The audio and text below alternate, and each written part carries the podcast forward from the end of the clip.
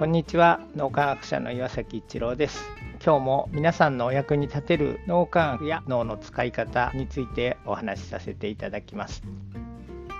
幸せな気持ちが脳を活性化するあるいは前向きな気持ちになると脳が活性化するということが分かってきています。ではその幸せな気持ちってどういうことなのかということなんですが、まあ、いろいろな形の幸せがあると思うんですよね。うん、例えばこう美味しいものを食べて、ああ、美味しい幸せって感じる時もあれば、こうマッサージみたいなものをしてもらってですね、ああ、気持ちがいい幸せって感じるような時もあるし、あるいはこう何か自分が一生懸命にやってたものが、やっとできたみたいな、やったみたいな達成感を感じている時も幸せですし、仲間と一緒になんか心が一つになって、もう本当に抱き合って泣いてしまうみたいなそんなような心が一つになってる時も幸せ感というのを感じていると思います。まあいろいろな形での幸せ感幸福感っていうのがあるというのが分かってきているんですが脳で見るとですね実は違いがあって例えば何かこう美味しいものを食べてとかマッサージをしてもらってとか何かプレゼントもらってとかそういう何か物質的なものが満たされて幸せ感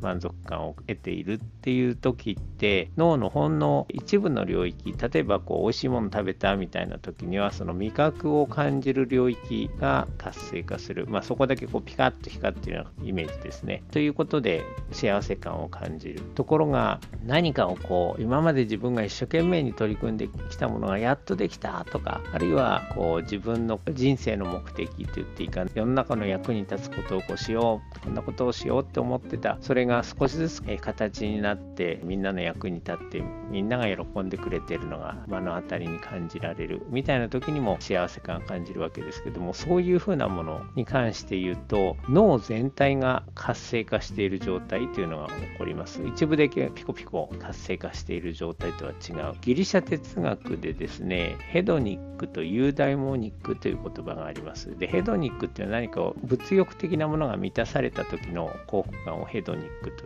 言います。でそれに対してこう人生の目的とか人生の意義とかを感じてこう誰かの役に立ちたいみたいなそれがこう感じられてる時っていうのがユーダイモニックという人生の意味がこう腑に落ちている幸せ感という。でそのユーダイモニックという状態ですね。それが起きている時に脳全体がこう活性化してそして視野が広くなってまあ、脳全体を使っているので脳全体を使っていない時には見えなかったこと気づかなかったことそんなことが実際にこう感じられたり見えたりあるいはこう未来を見通すとかですねそういうことができるようになる。それってなんか別に脳全体活性化しなくてもいろいろこう知識を得たら未来をこんな風になるんじゃないかみたいなことを考えられるようになるように思うんですが実は脳の一部だけ使ってそれをやるのと脳全体を使って未来のことを考えるのと全然こう展開が違ってくるというのが分かってます。そういう意味で幸せな状態になっていると脳が活性化するんですが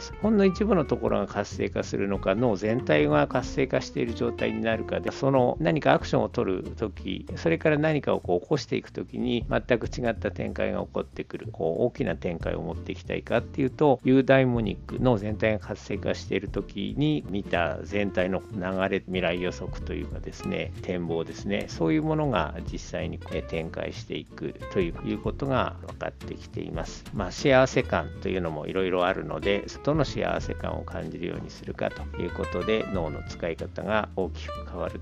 ということです。はい、今日も何かのヒントになると嬉しく思います。ありがとうございました。